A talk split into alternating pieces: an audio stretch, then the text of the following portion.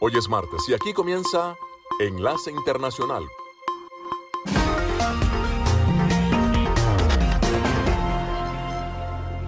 En esta franja nocturna estamos hablando de noticias internacionales, algunas entrevistas y un poco de música.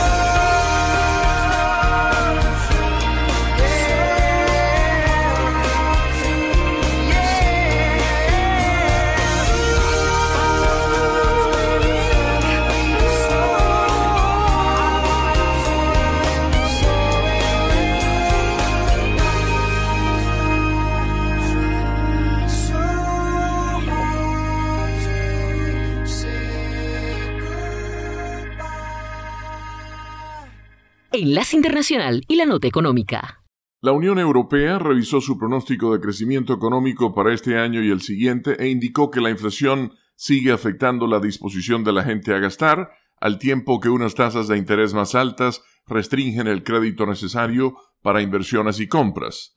Según la agencia AP, el pronóstico revisado de la Comisión Europea, la rama ejecutiva de la UE, se conoce entre crecientes temores a una recesión y mientras el Banco Central Europeo enfrenta una importante decisión esta semana sobre si seguir subiendo las tasas de interés para mantener la inflación bajo control.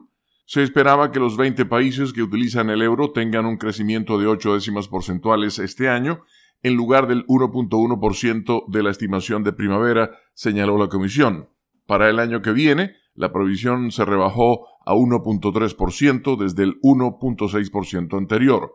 La debilidad de la demanda interna, en especial el consumo, muestra que los altos y aún en ascenso precios del consumo para la mayoría de los bienes y servicios está afectando la demanda más de lo previsto, señala la Comisión en un comunicado. Los temores a una recesión han aumentado incluso después de que la eurozona superara el invierno con un crecimiento de apenas una décima porcentual en los dos primeros trimestres del año.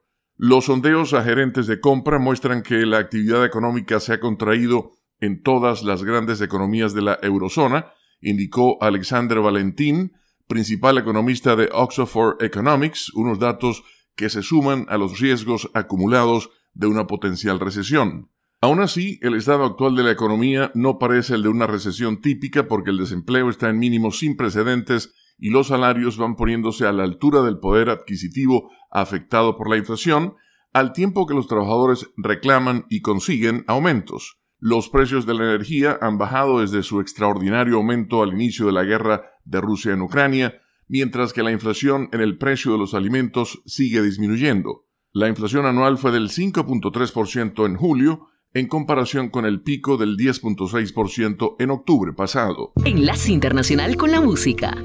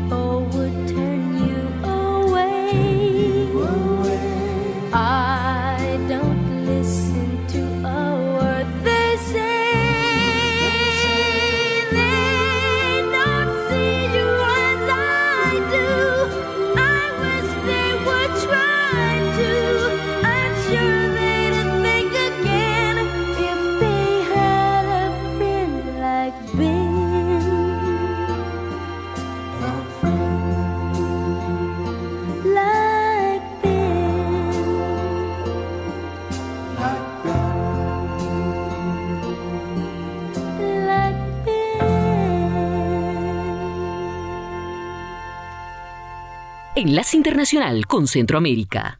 El Tribunal Supremo Electoral de El Salvador emitió la convocatoria para las elecciones de 2024 y horas después recibió la primera solicitud de inscripción de la fórmula para los comicios presidenciales por el partido Frente Farabundo Martí para la Liberación Nacional con el binomio integrado por el ex legislador Manuel Flores y Werner Marroquín. En el momento de la inscripción, el candidato presidencial Manuel Flores consideró vital que el país viva un proceso transparente y calificó como un mal signo que el Ministerio de Hacienda no haya pagado la deuda política, que son los recursos financieros que se asignan con base al número de sufragios que obtuvieron los partidos que participaron en los comicios de hace más de dos años. Más de siete cartas hemos enviado al Ministerio de Hacienda. Es el único partido que no le han dado la deuda política pasada, pasada. Y por lo tanto esa es una violación a los derechos de los partidos, porque es ley. El Tribunal Supremo Electoral también deberá resolver las dificultades que hay para el voto remoto desde el exterior para la elección de diputados al Congreso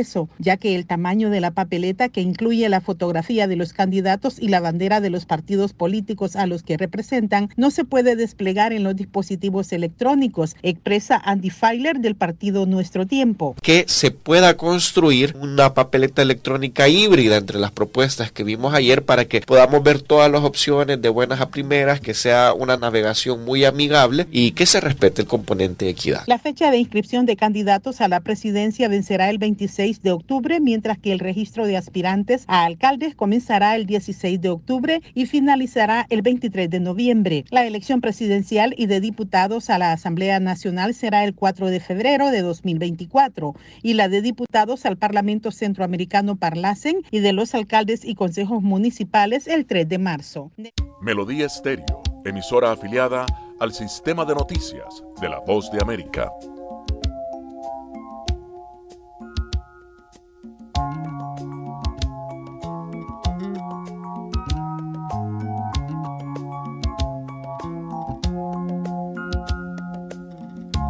See the crystal raindrops fall, and the beauty of it all is when the sun comes shining through to make those rainbows in my mind when I think of you sometime, and I want to spend some time with you. Just the two of us. We can make it if we try.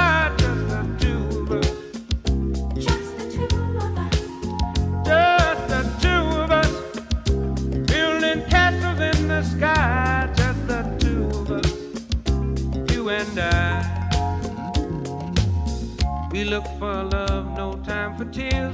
Wasted water's all that is, and it don't make no flowers grow. Good things might come to those who wait, but not for those who wait too late. We gotta go for all we know.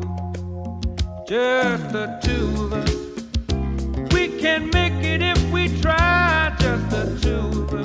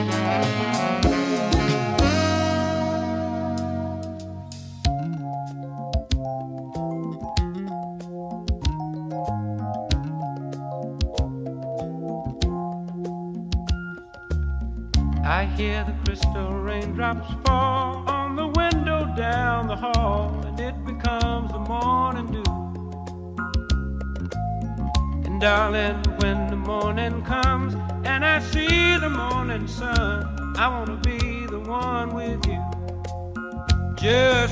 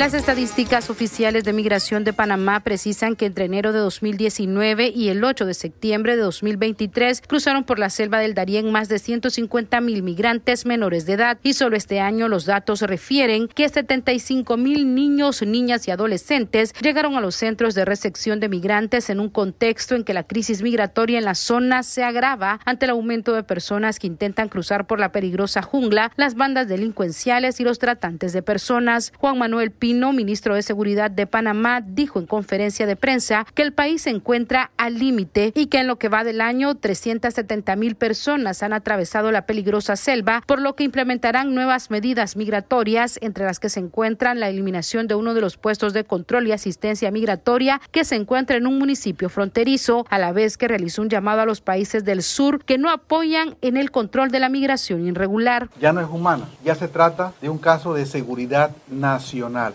Los países que no le han prestado la debida atención, que tienen sus políticas de cielos abiertos, están pagando unas consecuencias. Además, las autoridades del país anunciaron que aumentarán las deportaciones de personas con antecedentes penales y también los vuelos para repatriar a los migrantes irregulares. Jorge Govea, director del Servicio Nacional de Fronteras de Panamá, comentó sobre los rescates realizados en la jungla. Hemos logrado rescatar de manos del crimen organizado y las redes de tráfico humano en más de 576 migrantes. Hemos logrado atacar a las redes de apoyo Por otro lado, el gobierno panameño dijo que reforzará la vigilancia y el control en los puestos de entrada del país y también las patrullas marítimas en búsqueda de interceptar barcos y organizaciones ilegales que se dedican al tráfico de personas. Desde los estudios de La Voz de América en Washington, les saluda Tony Khan, enlace internacional de La Voz de América, conectando a Washington con Colombia, Venezuela y el mundo, señal satélite.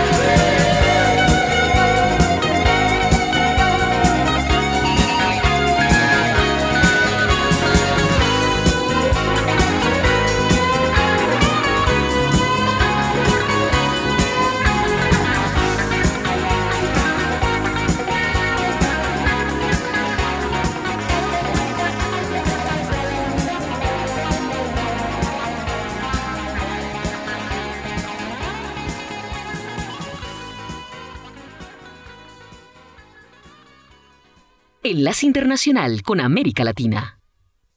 Colombia y los países del sur tomaron en cuenta el anuncio del gobierno de Panamá y Samira Gozaine, directora del Servicio Nacional de Migración de ese país, presentó esas medidas que buscan controlar la migración irregular. Reforzaremos las deportaciones y las expulsiones de todos los ciudadanos irregulares a nivel nacional que tengan antecedentes penales a través de contrataciones de vuelos charters. Vamos a reducir el periodo de turismo de 90 días a 15 días, luego de los cuales deberán pagar multa. Aumentaremos la exigencia de la solvencia económica en nuestros puestos de controles formales. Mínimamente estaremos solicitando una solvencia mayor para mil dólares en adelante. Pese a que el gobierno colombiano no se ha pronunciado respecto a estas medidas, previamente y a través de su cuenta de ex, el presidente Gustavo Petro dijo textualmente, si queremos en verdad frenar el desastre humanitario del éxodo por el Darién, hay que desbloquear económicamente a Venezuela. Por su parte, el fiscal Francisco Barbosa, desde Ciudad de Panamá, entregó un balance de las operaciones colombianas contra la migración ilegal. Contamos con 1.243 personas indiciadas, 468 personas imputadas, 649 capturas, 242 medidas privativas de libertad. En los últimos días, una delegación del gobierno de Estados Unidos, encabezada por Liz Sherwood Ramdal, asesora de seguridad nacional, estuvo reunida con autoridades colombianas y panameñas, analizando la situación migratoria. Por su parte, la organización criminal Clan del Golfo, a través de un comunicado, negó que estén lucrando con el tráfico de migrantes y dijeron, abrimos comillas, como organización no tenemos ninguna responsabilidad en este fenómeno transnacional. De lo que sí puede estar seguro el pueblo colombiano es que tratamos de mitigar esta gigantesca tragedia en la zona del Darién. Cerramos comillas. Manuel Arias Naranjo, Voz de América, Colombia.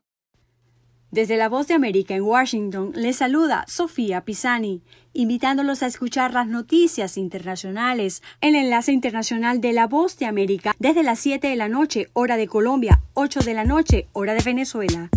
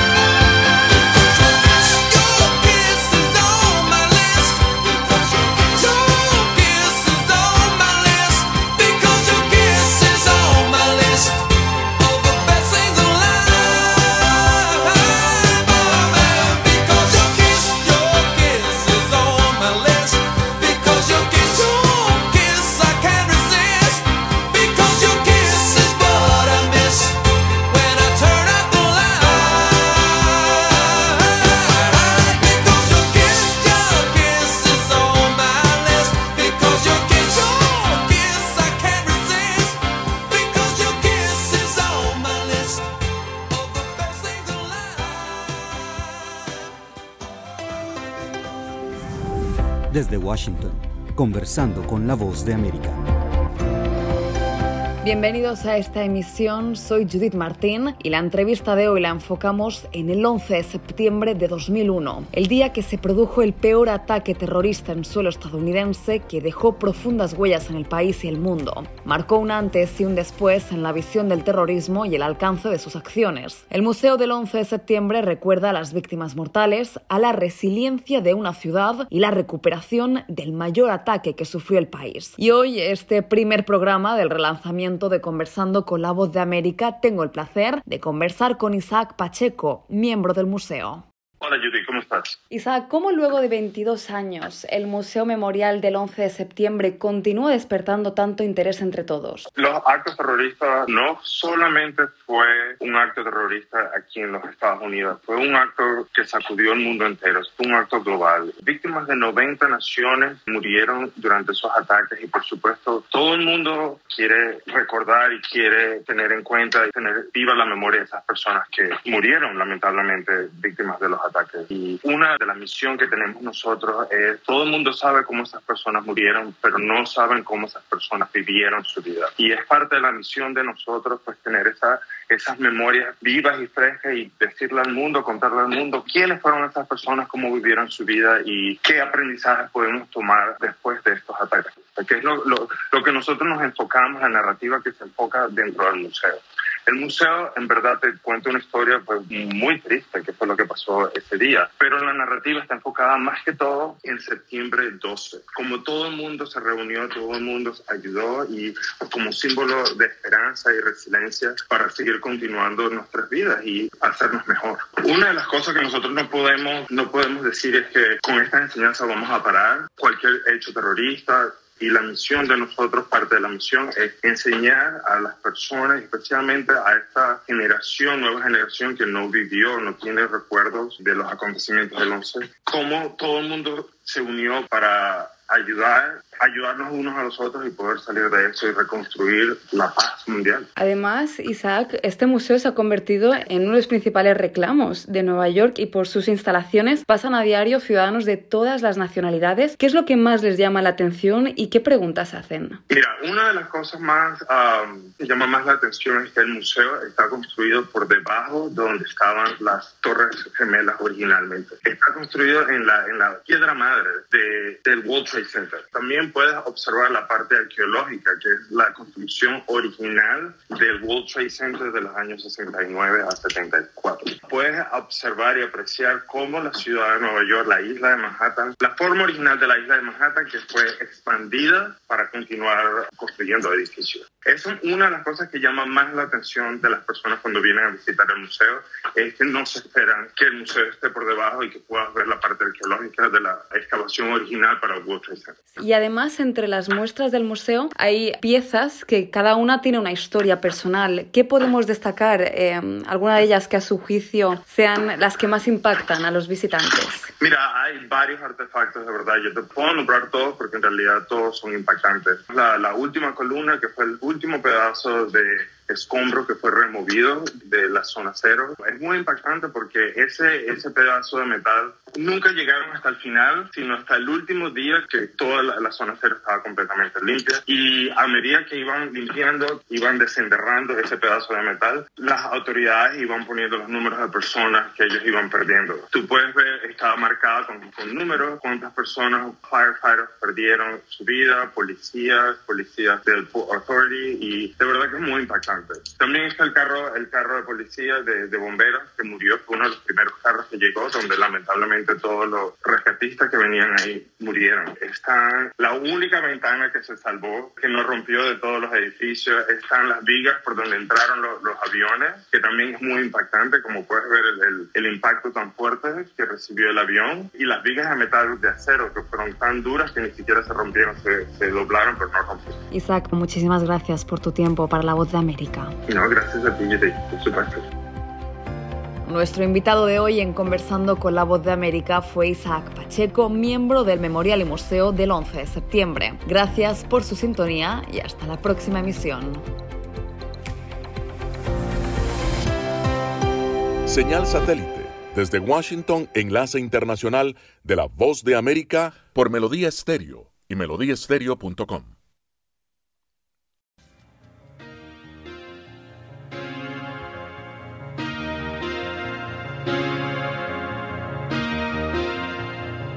Thank you for coming home. Sorry that the chairs are all warm. I left them here, I could have sworn. These are my salad days, slowly being eaten away. Just another play for today. Oh, but I'm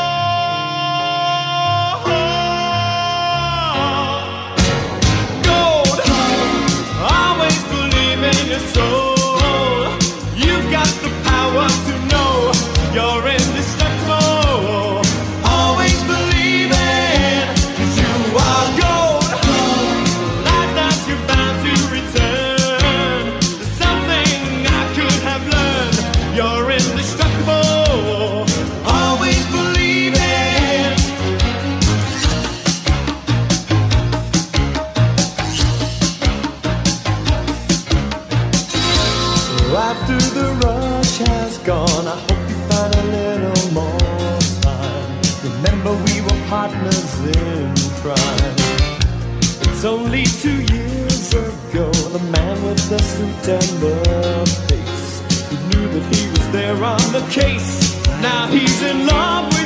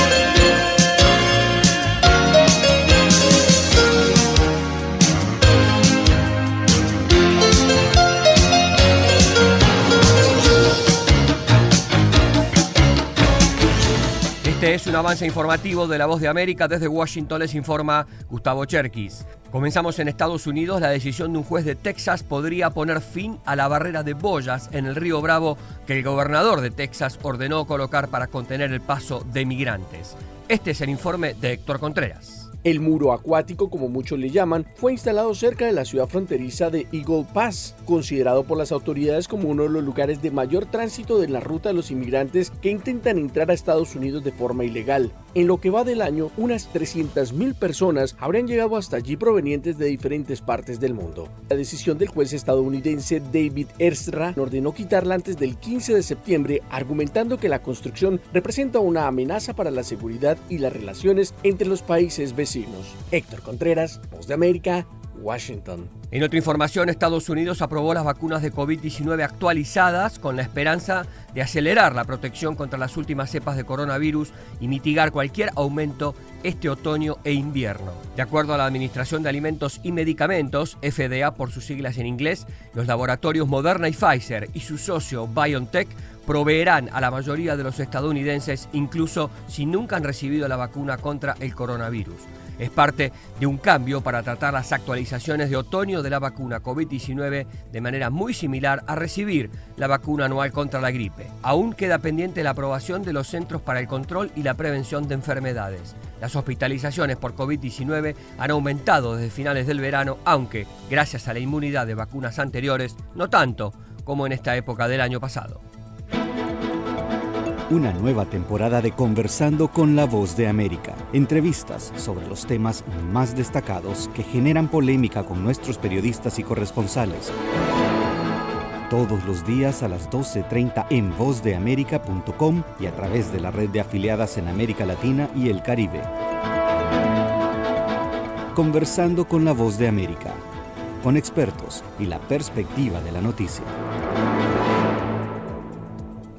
Pasamos a Latinoamérica, en Venezuela y según datos independientes, la inflación del mes de agosto fue la más elevada en lo que va del año. El informe con Carolina Alcalde. La inflación de agosto se ubicó en 13,6%.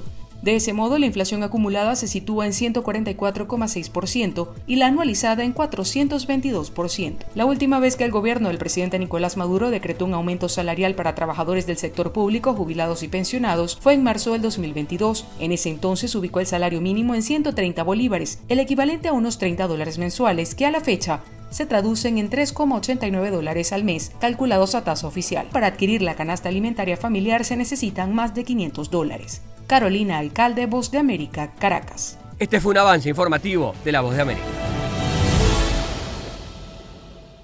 Están escuchando Enlace Internacional con la Voz de América por Melodía Estéreo y melodíaestéreo.com.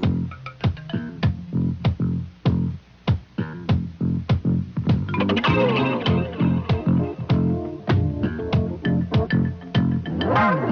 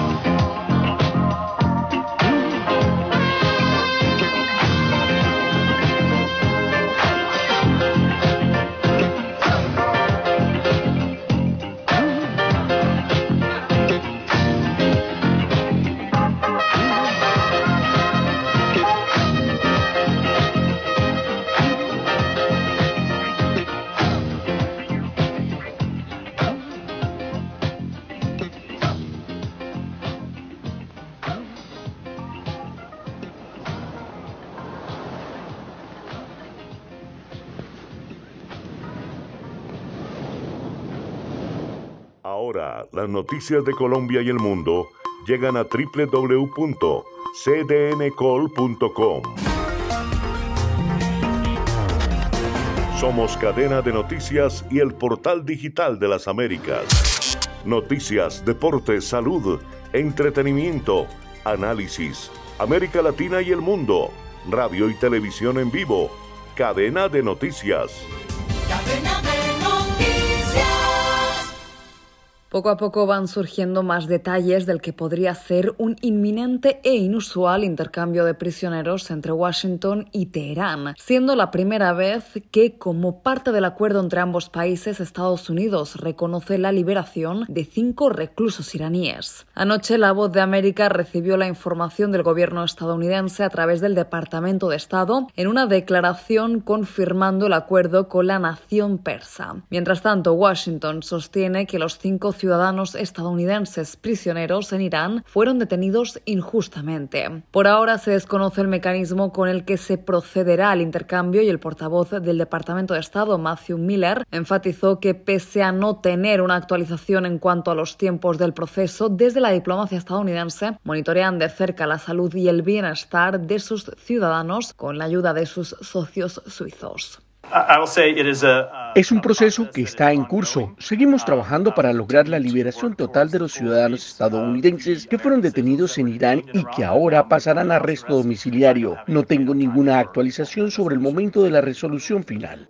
La voz de América pudo comprobar que los ciudadanos iraníes arrestados en suelo estadounidense fueron detenidos bajo cargos federales por violar las sanciones contra Irán o por proporcionar a Teherán otras formas de ayuda ilícita. Paralelamente y ofreciendo más detalles de este histórico acercamiento entre Estados Unidos e Irán, desde el Departamento de Estado confirmaron el permiso para la transferencia de fondos desde Corea del Sur a cuentas restringidas mantenidas en instituciones financieras en Qatar. La administración Biden enfrenta críticas por su decisión bajo el argumento de que este pacto impulsará la economía iraní, mientras que otros señalan que la liberación de cinco presos iraníes traerá consecuencias negativas para Washington. Y es que, según expertos desde Teherán, anunciarán esta decisión como una victoria para su estrategia de tomar rehenes occidentales a cambio de un rescate. Por su parte, desde la Casa Blanca rechazan las críticas y señalan que el descongelamiento de 6.000 millones de dólares en fondos de bancos de Corea del Sur no es un pago de rescate y recordaron que Teherán solo podrá acceder a estos fondos a través de un tercero para compras humanitarias bajo la supervisión de Estados Unidos. Judith Martín Rodríguez,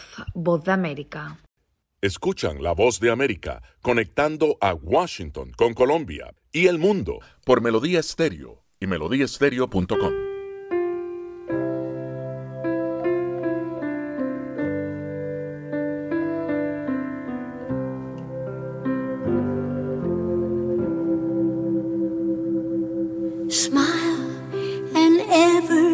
everlasting smile. A smile can bring you near to me. Don't ever let me find you gone, cause that would bring a tear to me. This world has lost its glory. Let's start a brand new story now,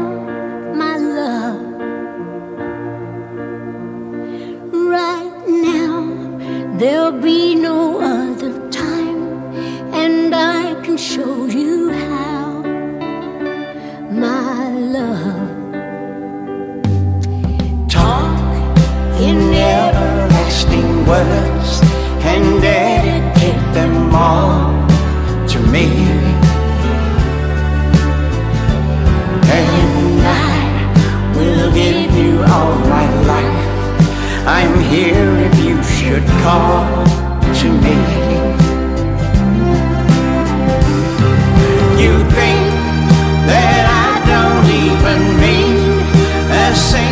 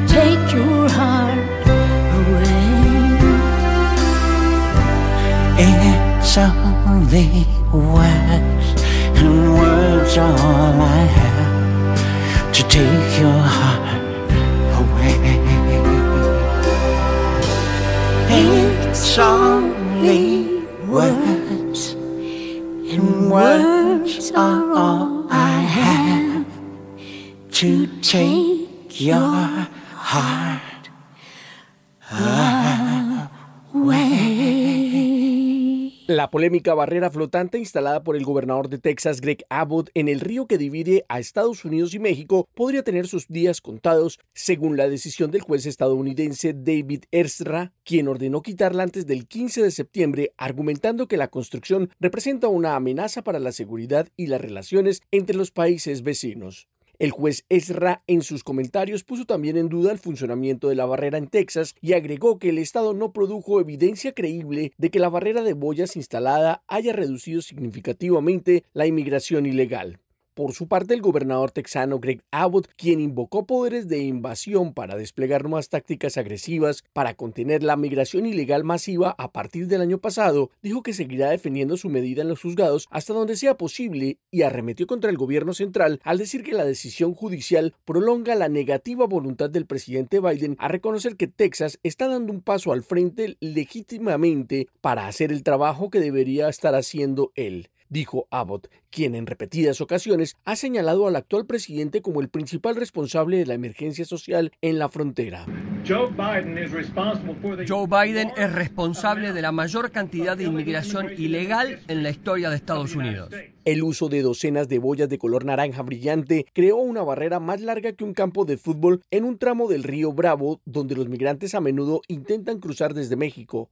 Esta iniciativa es parte de la misión fronteriza multimillonaria conocida como Operación Estrella Solitaria, que además incluye cercas de alambre de púas ubicadas en diferentes partes del canal fluvial y dio poder a la policía para arrestar a migrantes bajo cargos de allanamiento de morada, entre otras cosas. El muro acuático, como muchos le llaman, fue instalado cerca de la ciudad fronteriza de Eagle Pass, considerado por las autoridades como uno de los lugares de mayor tránsito de la ruta de los inmigrantes que intentan entrar a Estados Unidos de forma ilegal. Según datos oficiales, en lo que va del año, unas 300.000 personas habrían llegado hasta allí provenientes de diferentes partes del mundo. Héctor Contreras, Voz de América, Washington. Desde Washington le saluda Gonzalo Abarca para invitarlos a escuchar Enlace Internacional con la Voz de América, lunes a viernes, 7 de la noche, por Melodía Estéreo y en simultánea por melodíaestéreo.com.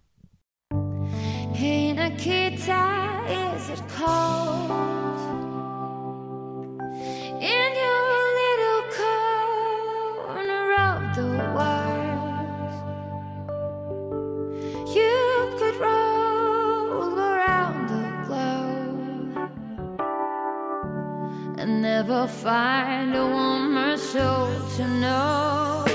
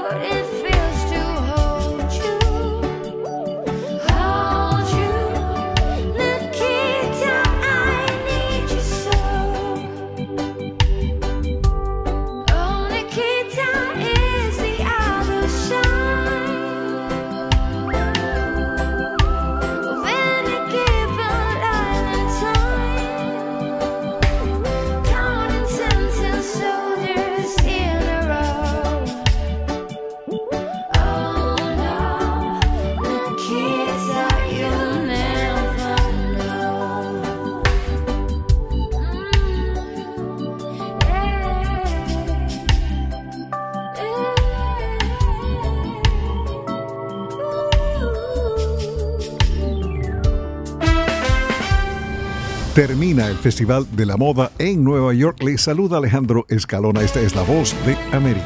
Mañana miércoles 13 de septiembre concluye el Festival de Moda de Nueva York con piezas de Michael Kors y Ralph Lauren, entre muchos otros diseñadores. Estuvieron invitados actores, cantantes y celebridades como Matthew Rhys, Kerry Russell, Ariana DeBose, Jennifer López y Anna Wintour.